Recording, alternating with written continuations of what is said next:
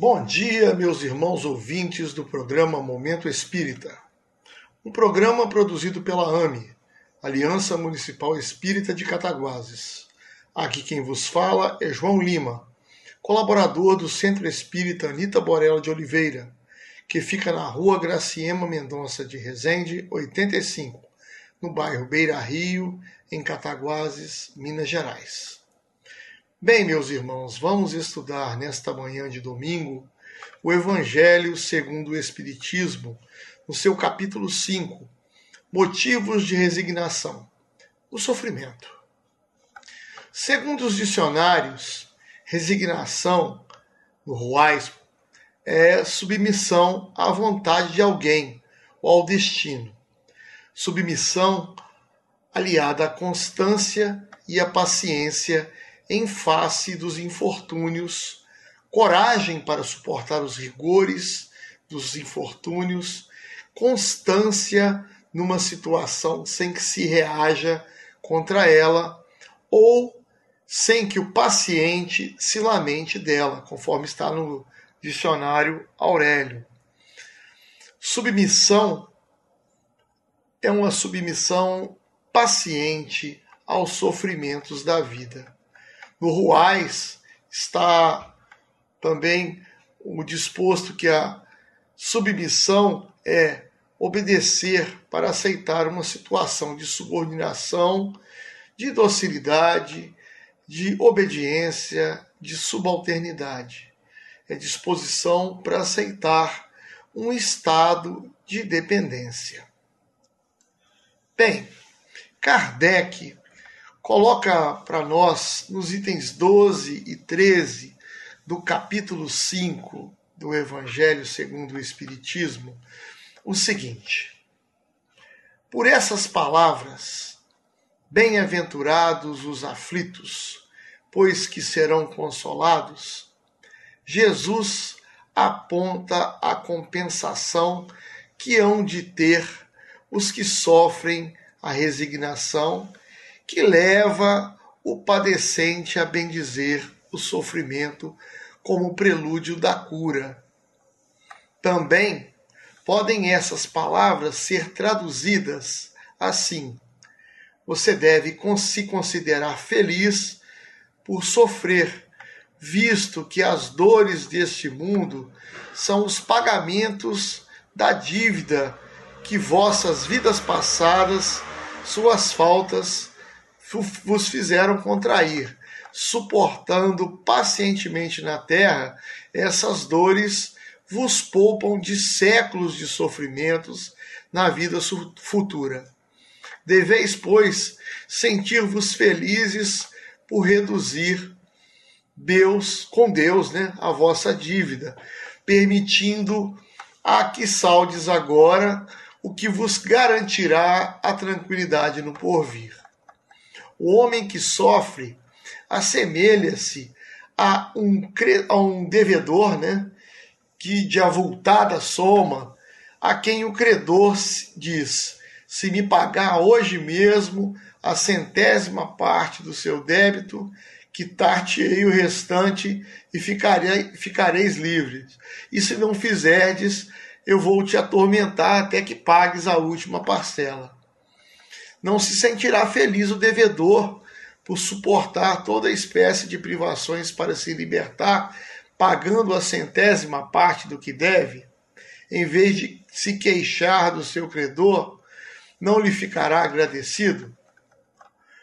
Tal o sentido das palavras: Bem-aventurados os aflitos, pois que serão consolados.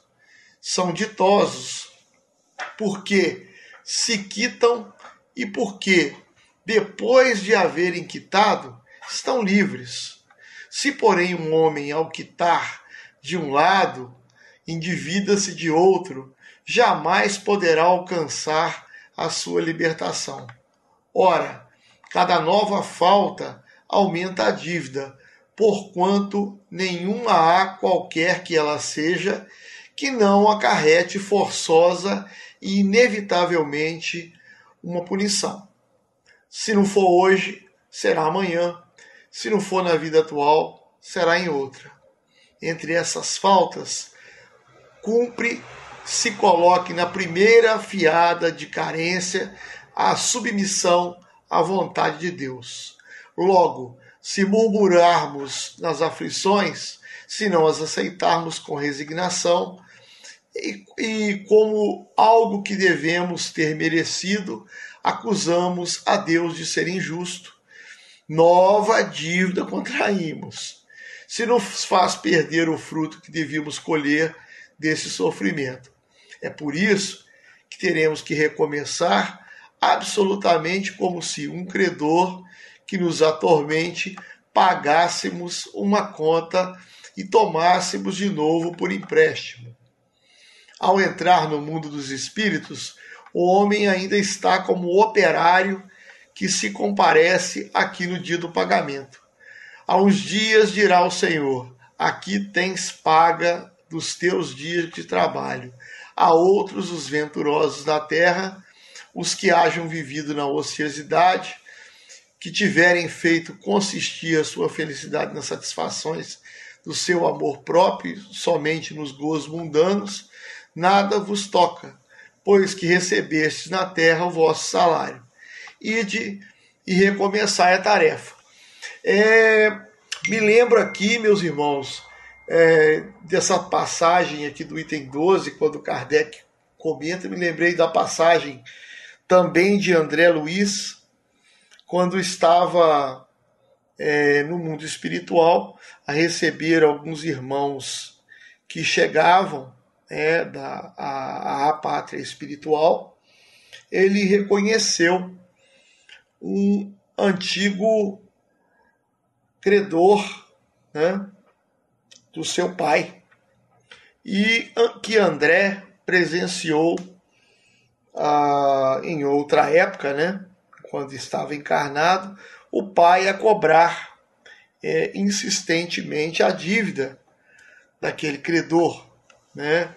E esse credor, André é, apoiou seu pai na época, e André se sentiu constrangido né, ao reconhecer aquele irmão que chegava ao mundo espiritual naquele momento e, e quando esse irmão o reconheceu, veio abraçá-lo e conversar com ele e ele se desculpou muito com esse irmão que chegava informou o irmão que se encontrava constrangido, né, porque é, o pai e ele, com, estando junto com o pai, né, o forçou a, a pagar a dívida e esse irmão ah, informou André que, muito pelo contrário, que ele o agradecia muito por ter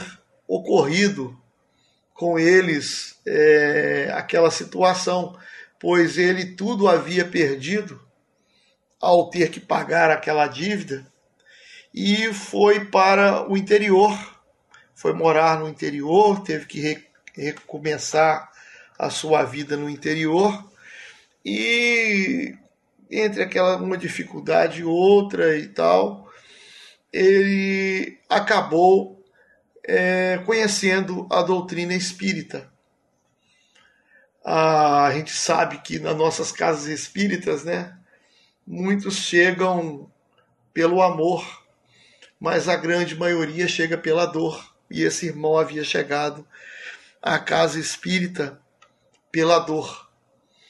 E então, a, esse irmão agradecido, agradeceu demais, né, ao André Luiz, porque aquela, aquele momento foi uma mudança, um momento de mudança na vida dele, e ele conseguiu saldar muitas de suas dívidas que havia de vidas pretéritas, né, que ele não foi por acaso que aquela dívida foi cobrada a ele, quando o pai de André Luiz o forçou a quitar sua dívida.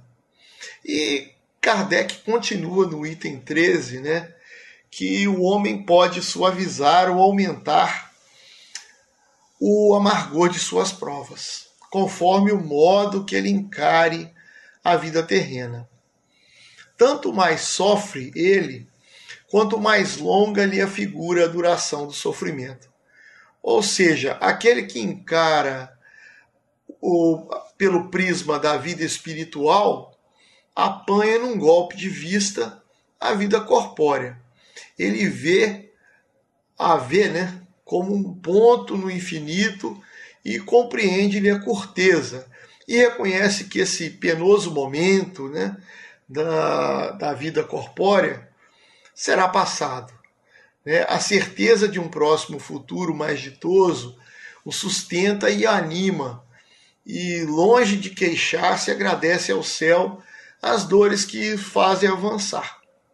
Contrariamente, para aquele homem que vê apenas a vida corpórea interminável, lhe parece essa, a dor o oprime com todo o seu peso.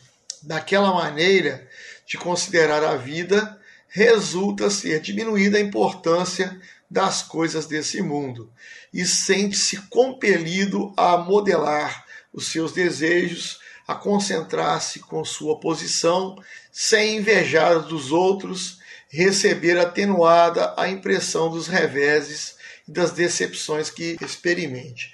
Daí tira ele uma calma e uma resignação tão úteis à saúde do corpo quanto à saúde da alma, ao passo que, com a inveja, o ciúme, a ambição, voluntariamente ele se condenaria à tortura que aumentaria as misérias e as angústias de sua existência. E, por sinal, curta, né? Curta existência nesse mundo. Como vemos, meus irmãos, a resignação está implícita nas bem-aventuranças de Jesus e mais esclarecidas são pelo Espiritismo, que não está em desacordo em momento algum com as definições das bem-aventuranças de Jesus. Resignar-se é submeter-se voluntariamente às leis de Deus, por reconhecer que, sendo Ele o absoluto na perfeição, a causa de tudo que existe, não comete erros ou enganos, e se suas leis sábias e amorosas são as que nos levam à felicidade, embora possam essas definições ser interpretadas pela aceitação passiva, podem também ser interpretadas pela submissão racional, lógica e ativa de quem se sente seguro e confiante no Pai Criador. Mesmo naquela definição lá no, no dicionário Caldas Aulete, que é, é que está lá, sem que se reaja contra ela, pode se é, pode se interpretar o seguinte: não reagir com revolta, com desespero, mas não coibindo a ação para resolver a situação de infortúnio, para tentar amenizá-la e também para superá-la. Se assim não fosse, Deus não teria dado a seus filhos a inteligência, a razão que os levam a querer tudo, conhecer, transformar e criar. A resignação preconizada pelo Espiritismo é a submissão ativa, fruto do entendimento dos objetivos das vidas e dos seres. Submeter-se aos sofrimentos próprios da nossa vida, compreendendo-os como merecidos e necessários ao desenvolvimento do nosso espírito imortal, é viver de forma otimista, pela certeza da justiça das leis naturais e do futuro de felicidade que nos espera. É compreender a, aquela promessa de Jesus quando oferta as bem-aventuranças aos que sofrem, aos aflitos. É chorar pela dor, mas sorrir pela bênção da oportunidade de ressarcimento das dívidas do passado, entregando-se à vontade do Pai.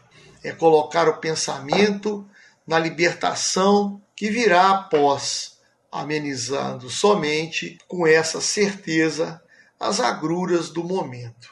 A resignação é a coragem da virtude, conforme dizia Caibar Schutel em Parábolas e Ensinos de Jesus, na página 137. Mahatma Gandhi, ele dizia que existem sete perigos para a virtude humana, né? que eles seriam a riqueza sem o trabalho, o prazer sem a consciência, o conhecimento sem caráter, negócios sem ética, ciência sem humanidade, uma religião sem sacrifício e a política sem princípios. Né? Então a gente vê que são vários os motivos que podem levar o, homem a resignar os seus sofrimentos, tomar um pleno conhecimento das dificuldades da vida. Um resumo é, importante que o Evangelho segundo o Espiritismo traz para nós da resignação é, nos sofrimentos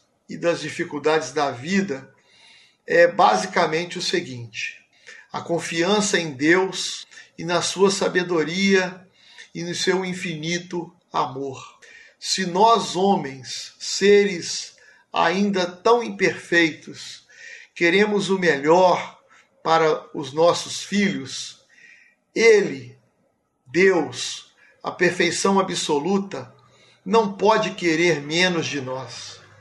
Se nós, pela nossa imperfeição, nem sempre sabemos exatamente o que é melhor para os nossos filhos, Ele, Deus, pela sua onisciência, e pela sua onipotência nos faz sabermos exatamente, aceitar e compreender o quanto possível Deus.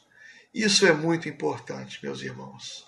A inteligência suprema, a causa primária de todas as coisas. Parece-me ser o motivo para ser resignado nas dificuldades naturais do viver na terra a confiança em Deus, na sabedoria divina. Compreender e aceitar a imortalidade do Espírito, que nos leva a enxergar todos os acontecimentos e situações da vida como coisas passageiras, importantes sim, mas nada catastróficas ou milagrosas. Aceitar e compreender a lei das vidas sucessivas, através das quais vamos evoluindo de espíritos simples e ignorantes a espíritos angélicos, sábios e amorosos, precisando, pois, das dificuldades da vida material para que essa evolução intelectual e moral se processe em nós. Aceitar e compreender a lei da ação e reação, através da qual vamos corrigindo os nossos equívocos e omissões, conhecendo as causas dos nossos sofrimentos pelos efeitos que sentimos e recebemos, no uso da nossa inteligência e raciocínio, aprendendo assim a evitar as causas que os provocam.